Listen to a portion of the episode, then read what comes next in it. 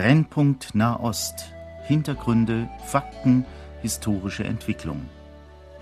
Horst Marquardt im Gespräch mit Johannes Gerloff, Korrespondent des christlichen Medienverbundes KEP, Jerusalem.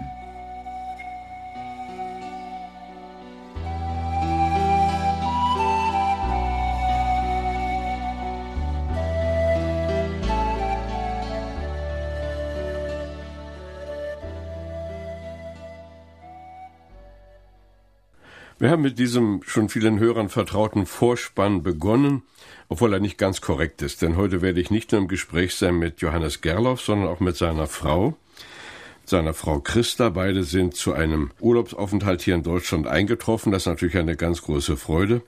Wir haben Christa Gerloff zum ersten Mal hier vor dem Mikrofon und diese Gelegenheit wollen wir uns nicht entgehen lassen, um etwas über die Familie in Israel zu sprechen, Familie Gerloff, vielleicht auch über israelische Familien. Ja, Frau Gerloff, sagen Sie uns doch mal ein bisschen, wo, wo kommen Sie her? Was ist eigentlich Ihre Heimat? Ich komme aus Tschechien, aus der Nähe von Prag. Aus der Nähe von Prag und dann nach Israel, das ist ja ein weiter Weg. Ja, der ging auch nicht direkt nach Israel. Als ich Johannes geheiratet habe, bin ich nach Deutschland gekommen. Von dort aus waren wir zusammen in Kanada, wo er seinen theologischen Abschluss gemacht hat. Dann sind wir wieder zurück nach Deutschland. Teilweise wohnten wir auch in Tschechien. Und von dort aus dann sind wir nach Israel, wo wir schon die längste Zeit unsere Ehe verbracht haben, zehn Jahre. Ja, also das ist natürlich eine spannende Geschichte. Ich glaube, da könnten wir alleine eine Sendung ausfüllen. Wie, wie kommt der Schwabe Gerloff dazu, ein eine junge Frau aus der Nähe von Prag zu ehelichen das hat was mit Theologiestudium zu tun und mit Kontakten, die Theologiestudenten aus dem Albrecht-Bengel-Haus in Tübingen zum Tolok-Konvikt in Halle an der Saale zu DDR-Zeiten hatten. Und in der Zeit haben wir uns kennengelernt. Da war also Frau Gerloff auch gerade in Halle. Ja, ich habe zwei Semester in Halle gemacht. Da hat es irgendwie trotzdem gefunkt, ja, obwohl das ja erst eine erste Begegnung war, eine kurze Begegnung. Ja, es waren über, über längere Zeit hinweg äh, Begegnungen da zwischen Theologiestudenten aus Tübingen und Theologiestudenten aus Halle. Haben Sie schon gewusst, als Sie ihn kennen und lieben lernten und vor allem als Sie dann heirateten, dass diese Ehe weitgehend einmal in Israel geführt werden würde? Nein, das habe ich nicht gewusst, aber auch Johannes hat es nicht gewusst. Er hat mir nur klar gemacht, dass er einfach den Weg gehen möchte, der Gott für ihn hat. Er hat gesagt, ich weiß noch nicht, wo dieser Weg hinführt. Ich bin ganz offen und das kann überall sein. Also ich musste mich innerlich damit abfinden, dass ich nicht in Tschechien bleibe und dass ich einfach ihm folgen werde, wo immer der Herr uns führt. Ja, nun kann das natürlich, selbst wenn man sich lieb hat, sehr schwer fallen. Ist es Ihnen schwer geworden, diese Übersiedlung? Ja, der Anfang ist mir sehr schwer gefallen zumal ich Deutschland gemocht habe. Ich kam noch aus dem Kommunismus und hier äh, Deutschland war einfach, die Menschen waren freundlicher, es war sehr sauber, ordentlich, äh, man wurde irgendwie viel netter behandelt. Ich habe das hier sehr gemocht. Wir wohnten auch äh, zuerst im Schwarzwald bei seinen Eltern, dann im Odenwald. Ich mag sehr die Natur, ich liebe den Wald und das hat mir sehr gefehlt am Anfang in Israel. Ja, wo sind Sie denn jetzt untergekommen? Wir kamen nach Jerusalem, einfach richtig in die Stadt rein. Und es war sehr laut und sehr staubig und sehr heiß. Und äh, ich habe zu Gott gesagt, wenn du dieses Land magst, bitte, aber warum muss ich hier sein? aber dann habe ich doch äh, immer wieder äh, den Eindruck gehabt, dass er uns dort haben möchte. Und deswegen habe ich es nicht aufgegeben und habe mich durchgerungen zu dem, wo ich heute stehe, dass ich äh, mich dort eingelebt habe, dass ich mich dort eigentlich zu Hause fühle und mich einfach mit dem Volk und mit dem Land zum großen Teil identifiziere. Sie sagten eben, Sie fühlen sich zu Hause, dann haben Sie also ein gutes Verhältnis zu Ihren Nachbarn. Lassen die Sie nicht immer wieder wissen, dass Sie eine Fremde sind? Nee, eigentlich hatten wir überwiegend nette Nachbarn. Und vor allem ganz am Anfang, wo wir noch nicht die Sprache so beherrschten, wo wir uns nicht auskannten, hatten wir ganz, ganz liebe Nachbarn, die praktisch wie unsere Familie waren. Die haben das echt erleichtert. Das geht ja dann alles auf Hebräisch, was Sie da an ja, Kommunikation zu leisten haben. Das geht auf Hebräisch, ja. Ist Ihnen Ihr Studium zugute gekommen? Das hätte mir sicher nicht ausgereicht. Ich bin da noch zum Ulpan gegangen, zum Hebräischkurs. Und dort habe ich dann gelernt und dann im Alltag halt immer weiter. In Israel lernt man sehr viel, was die Sprache betrifft, von den Kindern. Normalerweise ist es ja so, dass die Kinder die Sprache von den Eltern lernen. In Israel ist das umgekehrt. Und ich habe da mehr Zuversicht gehabt als meine Frau und dachte auch, ich könne Hebräisch, bis ich dann mal bei einer eine Diskussion mit einer Lehrerin hatte und unser Ältester uns damals als Erstklässler gesagt hat, nu Papa, es würde sich doch lohnen, wenn du auch etwas Hebräisch lernen würdest. Und das sind so die Erlebnisse, die man als Eltern hat und wo man dann im Laufe der Jahre schon nicht anders kann, als reinzukommen. Ist dieser älteste Sohn auch schon in Israel geboren worden? Nein, nein, wir kamen mit zwei Kindern. Der älteste war dreieinhalb und die Tochter war ein Jahr alt. Aber als ich Sie heute Morgen begrüßte, da war das eine stattliche Schar. Wie viele Kinder haben Sie inzwischen? Fünf. Drei Fünf. sind in Israel geboren. Und damit unterscheiden Sie sich eigentlich nicht so sehr von einer guten, gesunden israelischen Familie. Das wollte ich gerade sagen. Damit sind wir in Israel keine Ausnahme. Und das ist ein Punkt, äh, das ich an Israel mag. Kinder sind dort willkommen, Kinder sind geliebt. Und viele, also für Deutschland viele Kinder zu haben, ist dort normal. Sagen Sie uns noch ein bisschen was über die Rolle der Frau in der israelischen Gesellschaft. Unterscheidet sich das sehr von dem, was wir hier wissen? Ich weiß nicht, ob ich so viel von hier weiß. Aber von Israel, also die meisten Frauen sind berufstätig und auch die Mütter von vielen Kindern. Und äh, ich sehe das nicht immer als positiv, weil, äh, weil ich es wichtig finde eigentlich, dass Frauen solange die Kinder klein sind, als Mütter voll für die Kinder da sind. Und das ist in Israel nicht ganz der Fall. Also die Frauen gehen manchmal, wenn das Kind schon drei Monate alt ist, zur Arbeit wieder. In Israel ist auch nicht alles so gut sozial abgesichert. Sie müssen oft zurück, weil sie sonst ihre Stelle verlieren. Sie müssen oft beide verdienen, damit sie auskommen. Die Kinder werden irgendwo untergebracht. Wenn Ihre Kinder jetzt mit den Kindern der Israelis spielen, geht das harmonisch vor sich oder gibt es da ein Ihr-Wir-Gefühl? Als wir jetzt nach Deutschland gefahren sind und ein Freund gesagt hat, ach, ihr geht jetzt zum Heimaturlaub, dann hat Nathanael gesagt, was, Heimaturlaub? Also sie fühlen sich dort zu Hause und sie sind manchmal viel zu israelisch. Das ist Orient, die sind lauter als wir, sie sind mehr nach außen. Und unsere Kinder haben natürlich ein Stück weit diese Mentalität auch schon. Unsere Kinder haben bei der ersten Autofahrt hier in Deutschland festgestellt, hier sind ja alle blond in Deutschland. Also sie sehen schon einen Unterschied und sie fallen auf, aber vom, vom Äußerlichen her, weil sie eben alle blond sind. Aber das ist, es gibt noch mehr blonde Kinder in Israel. Es ist etwas ungewöhnlich, aber ansonsten sind die ganz vollkommen aufgenommen dort in der Gesellschaft. Jetzt wird vielleicht mancher Hörer oder manche Hörerin sagen, und was für eine Haarfarbe haben die Eltern? Ja, meine werden blond so graublond. Unsere werden auch immer heller. Ja. Die, die Mutter hat dunkles Haar und die Kinder sind aber, soweit ich das gesehen habe, hell, relativ ja, ja. hell. Fällt er also immer wieder auf in Israel. Ja, aber ich wollte noch einen Punkt dazu sagen. Also die Kinder werden auch manchmal beschimpft als deutsche Nazis. Das fällt ihnen schwer. Es ist, glaube ich, überall in der Schule, wenn ein Kind etwas anders ist. Auch die russischen Neueinwanderer werden genannt, äh, was weiß ich, stinkende Russen und äh, es ist nirgends leicht, wenn ein Kind kommt, das die Sprache am Anfang die Sprache nicht ganz beherrscht oder auch andere Sprache spricht. Haben Sie auch Kontakt zu diesen Neueinwanderern? Ja, zum Teil auch, ja. Da können Sie doch als jemand, der in einer slawischen Sprache zu Hause ist, wahrscheinlich gleich wieder Brücken bauen. Ja, also ich bin eigentlich sehr froh, dass ich Russisch lernen musste, noch zur Zeit des Kommunismus. Da bin ich sehr dankbar heute, weil in Israel sind sehr viele Russischsprechende und ich kann ja, sie wie verstehen. Wie viele Sprachen sprechen Sie überhaupt? Also Russisch? Äh, Russisch verstehe ich mehr als spreche. Deutsch, Englisch, Hebräisch. Deine Muttersprache Tschechisch? Ja, natürlich. Ja, also das erwähne ich gar nicht, das ist selbstverständlich. Ja. Ist es eigentlich so ja. mit den beruflichen Aussichten der Kinder? Sie sprechen ja sicher mit den verschiedenen Müttern, die so in der Nachbarschaft sind oder die Sie durch die Schule kennenlernen. Was kann man werden in Israel? Also es ist zwar ein kleines Land, aber es gibt dort alle Berufsmöglichkeiten. Viele Israelis sind heute in Hightech im Computerbereich. Das ist, glaube ich, auf der Welt äh, überhaupt der Beruf, der Perspektive hat. Aber vom Busfahrer über Verkäufer im Supermarkt, Lehrerin, Landwirtschaft, äh, Richter, alles, alles, alle Möglichkeiten sind offen. Man kann auch Rabbi oder Pfarrer werden. Ja, stimmt, ja. Es gibt, es gibt alles wirklich. Oder Arzt oder Krankenschwester oder Lehrerin. Also gerade der ganze Erziehungsbereich ist ein sehr wichtiger Bereich in Israel. Wie gestaltet sich eigentlich der Alltag für eine israelische Familie, besonders auch für eine Frau in Israel? Ja, also dann würde ich jetzt beschreiben, was Sie selber die Routine nennen. Man steht morgens auf, frühstückt und dann bringen die Frauen die Kinder in die Kinderkrippe, Kindergarten, Schule und gehen dann zur Arbeit. Manche Frauen holen ihre Kinder schon um 1 Uhr ab, manche um 4 und danach haben die Kinder noch oft andere Aktivitäten. Sie lernen tanzen oder Englisch oder äh, Basketball oder sie gehen schwimmen.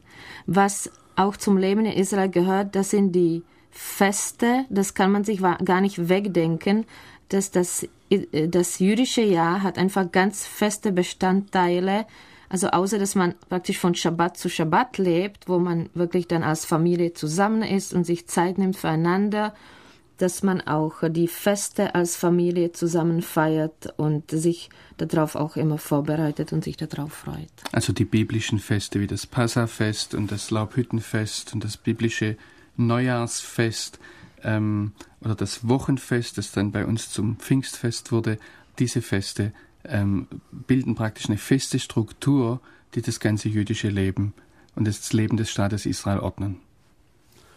Sie kommen ja nun mit vielen Menschen unterschiedlichen zusammen, orthodoxen Juden nehme ich einmal an, oder mhm. auch säkular eingestellten. Mhm. Gibt es eigentlich einen großen Unterschied? Ja, es gibt einen großen Unterschied und das wird in Israel auch sehr betont. Also die säkulären Juden nennen sich selber wir sind säkulär. Ja, das kommt, glaube ich, in Deutschland und in Europa nicht vor, dass man sich selber so bezeichnet. Aber dort bestehen sie drauf und auch die Orthodoxe bestehen drauf, dass sie orthodox sind und sie kleiden sich auch dementsprechend. Also die orthodoxe Frauen natürlich ziehen immer Röcke an und Kopfbedeckung und die Säkuläre haben in der Regel Hosen an. Also ganz selten ein Rock und man spürt da so ein bisschen so ein Trotz. Zum Beispiel eine Frau, die aus einer orthodoxen Familie kommt mit zehn Kindern, hat mir erzählt, dass sie als junges Mädchen da wirklich ausgebrochen ist und nicht viel damit zu tun haben wollte und hat extra Miniröcke angezogen, also zum Trotz ihrer Eltern. Und das spürt man in der Gesellschaft. Sie wollen sich unterscheiden und den einen ist es so wichtig, dass sie am Schabbat kein Auto fahren und keinen Fernseher anmachen und die andere, die fahren Auto und sie werden auch überall fahren und regen sich auf, wenn das mal vorkommt, dass auch manche Straßen, wo nur ultraorthodoxe Wohnen gesperrt werden. Mit wem verkehren Sie denn lieber? Es kommt natürlich auf die Individualität des Menschen an, aber ich merke schon, dass wir mit den orthodoxen Juden viel Gemeinsames haben als Christen, weil sie einfach die Bibel ernst nehmen, sie nehmen Gott ernst und haben einfach die Werte, die uns auch wichtig sind. Frau Gerloff, wenn nun hier jemand in Deutschland lebt und an Israel denkt, dann sind ihm ja diese ganzen schrecklichen Berichte im Sinn, die er auch immer wieder im Fernsehen sieht und in den Nachrichten hört, die er liest. Äh, da ist so etwas wie unterschwellig ständige Angst. Ist das so, wenn man in Israel lebt, auch so lähmt die Angst sich ständig? Sie lähmt mich nicht, aber es ist, man ist sich halt viel mehr darüber bewusst, dass es nicht selbstverständlich ist, dass man lebt oder dass alle Familienangehörige gesund nach Hause zurückkehren. Haben Sie Umgang auch mit Familien, die Opfer zu beklagen haben? Wir haben auch schon mal Familien besucht, die sogenannt Shiva gesessen sind. Das ist diese Trauerwoche, die sie immer halten, wenn sie jemanden verlieren. Und zwei Häuser weit, das ist zum Beispiel der Sohn äh, umgekommen von einer Familie als Soldat bei einer Aktion, Militäraktion, wo sie Terroristen gesucht haben.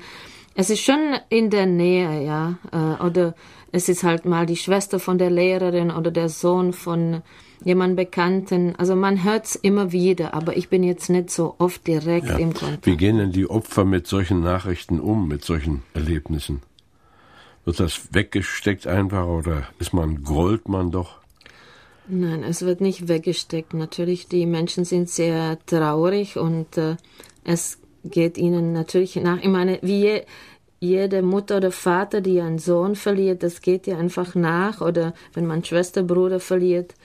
Aber die Menschen sind dort unheimlich tapfer und unheimlich stark. Ich staune immer wieder, wie sie das verkraften und wie sie zur Routine zurückkehren. Sie sagen, wir müssen weiter leben und sie leben. Also. Es wurde vor zwei Jahren der Vater von sechs Kindern erschossen, die gerade eine Straße oberhalb von uns wohnen. Und natürlich wird so eine Familie nicht in dem Sinn zur Routine zurückkehren. Der Vater ist weg, ja. Und die Mutter hat sehr viel zu kämpfen dann. Aber das ist auch eine Sache, es ist bei uns aus dem näheren Freundes- und Bekanntenkreis jetzt in den letzten Jahren niemand ähm, so zu Schaden gekommen, dass er zum Beispiel in einem Terroranschlag ums Leben gekommen wäre. Wir haben einfach äh, Wunder erlebt, auch immer wieder. Zum Beispiel vor nicht allzu langer Zeit sind zwei Busse nacheinander explodiert auf einer sehr verkehrsreichen Straße in Jerusalem. Da saß eine Frau drin, die bei der internationalen christlichen Botschaft in Jerusalem arbeitet. Und äh, sie hat es miterlebt und es gab viele Tote und viele Verletzte. Und sie saß mittendrin und als sie äh, von dem Schock aufgewacht ist, hat sie gedacht, ich äh, träume oder ich bin tot. Und sie war, sie hatte nur eine leichte Verletzung, sie ist davon gekommen und da erfahren wir immer wieder Gottes Bewahrung und Wunder, dass inmitten drin gläubige Menschen auch oder Menschen, die wir kennen, verschont geblieben sind. Wie ist denn nun angesichts dieser ständigen Bedrohung der Alltag zu gestalten? Gibt es da Möglichkeiten oder ist eben doch immer wieder die Sorge bei der nächsten Fahrt in die Stadt, bei irgendwelchen Einkäufen oder so, könnte es, könnte es krachen? Man hat ja manchmal den Eindruck, da muss dann in der Freizeit noch, muss man antreten zum Minen sammeln, Minen suchen. Schildern Sie doch mal ein bisschen, wie, wie geht die Alltagsgestaltung? Also wir sind gewöhnt, dass überall an den Eingängen in öffentliche Gebäuden Kontrollen stattfinden, ob man in den Supermarkt geht oder ob man in ein Einkaufszentrum geht, vor der Schule. Überall stehen einfach Sicherheitsbeamte, die bewaffnet sind und die aufpassen. Und ich muss sagen, ich manchmal habe ich Tränen in den Augen, wenn wir im Schulhof versammelt sind, um bei einer Feier zu sein. Und da stehen mindestens sieben Polizisten, weil sie davon ausgehen müssen, dass ein Terrorist sich einfach innerhalb von der Kindergruppe äh, sehr gerne in die Luft sprengen würde. Also ich, mir ist das unverständlich, gerade wenn ich so Kinderveranstaltungen sehe und sehe, man muss sie wirklich beschützen und verteidigen, weil die Möglichkeit immer da ist. Ich persönlich vertraue Gott. Ich vertraue Gott und ich lerne in Israel einfach, denke ich, mehr Gott zu vertrauen, als ich vielleicht hier in Deutschland lernen würde. Ich habe mal so einen Beitrag einer Ihrer Töchter gelesen, die damals zehn Jahre alt war. Können Sie sich erinnern? Der hat da was von der Schultasche ja, geschickt. Ja, natürlich. Natürlich. Sie kam zu spät nach Hause und hat erzählt, dass im Schulhof eine Schultasche stand und das ist in Israel. Also wenn irgendwo eine Tasche steht, die niemandem gehört, dann muss man eigentlich die Polizei rufen und sie muss untersuchen, ob da nicht eine Bombe drin ist. Und da mussten die Kinder halt, nachdem die Tasche entdeckt wurde, alle zurück in die Klassen und in dem Gebäude bleiben, bis die Polizei kam und diese Tasche untersucht hat. Und es hat sich herausgestellt, dass eine Schülerin sie dort vergessen hat. Ja. Aber da wird sofort die Polizei gerufen. Sind also auch die Kinder schon mit hineingenommen in diese ganzen Probleme und wachsen damit auf? Dann haben Sie schon ein paar Mal so ein bisschen anklingen lassen, dass Land und Leute ihnen verhelfen, im Glauben zu wachsen, auch ein besonderes Verhältnis vielleicht zur Heiligen Schrift zu bekommen. Wie geht das denn, wenn man in Israel lebt und die Bibel liest? Lesen Sie sie Deutsch, Tschechisch oder Hebräisch? Was tun Sie? Also auf Deutsch lese ich Bibel eigentlich ganz selten. Früher habe ich immer auf Tschechisch meine Bibel gelesen und jetzt lese ich sie immer mehr auf Hebräisch, wobei ich äh, habe mir eine Bibel angeschafft, wo parallel de, äh, der hebräische und der englische Text ist, so dass ich es vergleichen kann, weil doch das Hebräische noch nicht so einfach für mich ist, das Biblische zu lesen. Aber ich tue es immer mehr und man entdeckt einfach äh, Einiges. Zum Beispiel haben wir mit den Kindern vor kurzem einen Psalm gelesen auf Hebräisch. Und dann haben wir es mit dem deutschen Text verglichen. Und natürlich muss der Übersetzer einfach einen Ausdruck wählen, wobei das hebräische Wort kann vielleicht äh, äh, dreierlei übersetzt werden. Und so äh, können wir aus dem hebräischen Text immer mehrere Bedeutungen gewinnen und können das in die Tiefe verstehen, wobei der Übersetzer muss sich immer für eine Möglichkeit entscheiden. Wie ist das denn so mit der Bibel und ihrem Gebrauch? Man könnte sich ja vorstellen, wenn man eben an das Volk Gottes denkt, dass die Bibel in Israel eine große Bedeutung hat. Johannes Gerloff, hat die Bibel im Lande selbst eine große Bedeutung? Also ich stelle immer wieder fest, dass in vielen Bereichen des Lebens, übrigens auch bei den Säkularen, über die wir vorhin gesprochen haben, die Bibel eine ganz große Bedeutung spielt. Und wenn es nur die Bedeutung ist, dass man sich dagegen zu wehren hat. Aber wenn ich wissen möchte, gegen was ich mich wehre, dann muss ich es kennen. Und das ist eine ganz interessante Sache. Also zum Beispiel, ich denke jetzt an einen Schlager, der sagt, der Messias kommt nicht. Er ruft nicht mal an, in Klammer, um sich zu entschuldigen. Da muss ich wissen, dass es einen Messias gibt. Ich denke, ein deutscher Schlagersänger, auch wenn er ganz säkular wäre und nichts von der Bibel wissen wollte, würde nie oder nur selten auf so ein Thema kommen. Und Sie haben das an vielen Stellen, auch wenn jemand zum Beispiel sich bewusst gegen Feste wehren möchte, sage ich möchte nicht am Schabbat das und das tun, um nicht als religiös zu äh, gelten, muss er zuerst wissen, was man am Schabbat eigentlich tut. Und wir stellen das bei unseren Kindern fest, wenn die aus der Schule kommen, dass viel vom Schulunterricht einfach von der Heiligen Schrift her geprägt ist. Frau Gerloff, wenn in Deutschland gläubige Eltern sehen, dass im Religionsunterricht manchmal etwas geschieht, was eher dem Glauben hinderlich ist als förderlich, kann es passieren, dass gläubige Eltern ihre Kinder vom Religionsunterricht abmelden. Wie ist das denn bei Ihnen? Gibt es da auch so etwas wie Religionsunterricht in der Schule? Es gibt Torahunterricht, wo die Kinder die fünf Bücher Mose lernen. Und es gibt an allen Schulen, auch an den säkulären Schulen, das gehört einfach zur Bildung dazu. Ihre Kinder nehmen an diesem Unterricht teil?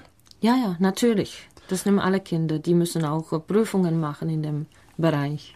Und wie wird das dann aufgearbeitet zu Hause? Ich wollte gerade sagen, dass sie in der Schule immer wieder Lob kriegen für ihre Bibelkenntnisse, weil wir als Familie auch zu Hause die Bibel lesen, wobei die anderen säkuläre Familien machen das nicht. Und wir freuen uns natürlich zu Hause, wenn, wenn wir feststellen, dass unsere Kinder die Bibel gut kennen und man, manchen Stellen besser als wir. Wie viele Jahre sind Sie jetzt da? Zehn. Das ist ja doch eine schöne Zeit in Ihrem doch relativ jungen Leben. Da ist es doch sicher möglich gewesen, manches auch ganz neu zu entdecken. Wenn, wenn Sie so zurückschauen auf die Zeit Ihres Beginnens in Israel und heute, was hat sich grundsätzlich gewandelt eigentlich im Blick auf Ihr Israelbild und Ihr Verhältnis zur Heiligen Schrift? Ich bin in einer man könnte sagen, liberalen Kirche in Tschechien aufgewachsen, groß geworden und äh, bin eigentlich ein Produkt der Ersatztheologie. Ich habe äh, geglaubt, dass wir Christen das neue Israel sind, dass Gott eigentlich mit dem jüdischen Volk schon abgeschlossen hat und habe äh, einfach die Bibel als ein christliches Buch verstanden. Und dadurch war mir manches, äh, zum Beispiel von den Propheten, einfach nicht klar. Ich konnte da wenig Bedeutung für mich äh, rausfinden, wobei ich versucht habe, das immer dann geistlich auszulegen. In der Zeit, wo ich in Israel lebe, ist mir immer bewusster geworden, dass äh, die Stellen, die sich auf Israel beziehen, sich in erster Reihe bis an den heutigen Tag auf Israel beziehen und dass wir Christen das auf uns beziehen dürfen, dann, wenn wir zuerst mal die ursprüngliche Bedeutung sehen. Ich habe natürlich dann auch äh, immer mehr verstanden, dass die Bibel ein jüdisches Buch ist. Und äh, einmal habe ich mich unterhalten mit einer orthodoxen Freundin und habe ihr erklärt, was eigentlich Christen sind und glauben, weil die orthodoxen Juden wenig von uns wissen, genauso wie auch äh, wie wir auch wenig von ihnen wissen. Und es war mir fast peinlich, ihr zu erklären, dass wir denken, dass die Bibel eigentlich uns gehört weil diese Frau an Gott glaubt und die Bibel ist ihr auch wichtig und es ist für sie auch Wort Gottes. Ja, das ist doch bereichernd zu entdecken. Wir haben die gleichen Wurzeln. Ich bin gespannt, wie sich Ihr Familienleben noch weiter gestaltet. Johannes Gerloff kam heute weniger zu Wort. Deshalb wollen wir ihm jetzt noch die Möglichkeit geben, so zusammenfassend seine Eindrücke von Ehe, Familie in Israel hier als Schlusspunkt zu setzen? Ich entdecke das immer wieder, wenn wir Besuch haben und wir Besucher oder Familienmitglieder, die aus Deutschland kommen, in die stille Zeit zum Beispiel mit hineinnehmen, die wir als Familie machen, in die Andachtszeit. Was das für ein Reichtum ist, wenn man als Familie mit der, mit der Bibel, mit, dem, mit der Heiligen Schrift umgeht. Also es ist natürlich so, dass die normale deutsche christliche Familie nicht nach Israel gehen kann. Das, das ist was, wozu nicht jeder auch berufen ist. Aber ich würde mir wünschen, dass das noch viel mehr in unsere Gespräche als Gemeinde mit hineinkommt und auch im Drumringen, wie wir als Familien leben können, dass die Bibel wieder mehr ein, ein zentraler Punkt wird im täglichen Leben. Kann auch spannend sein, wenn man sie nur Deutsch liest. Natürlich, das kann nicht nur spannend sein. Ich denke, das ist spannend. Und was, was ich da besonders von Juden kennengelernt habe und was mir auch immer wieder eine Herausforderung ist, wenn ich sehe, wie unsere Kinder damit umgehen, was die aus der Schule mitbringen, ist einfach das Auswendiglernen.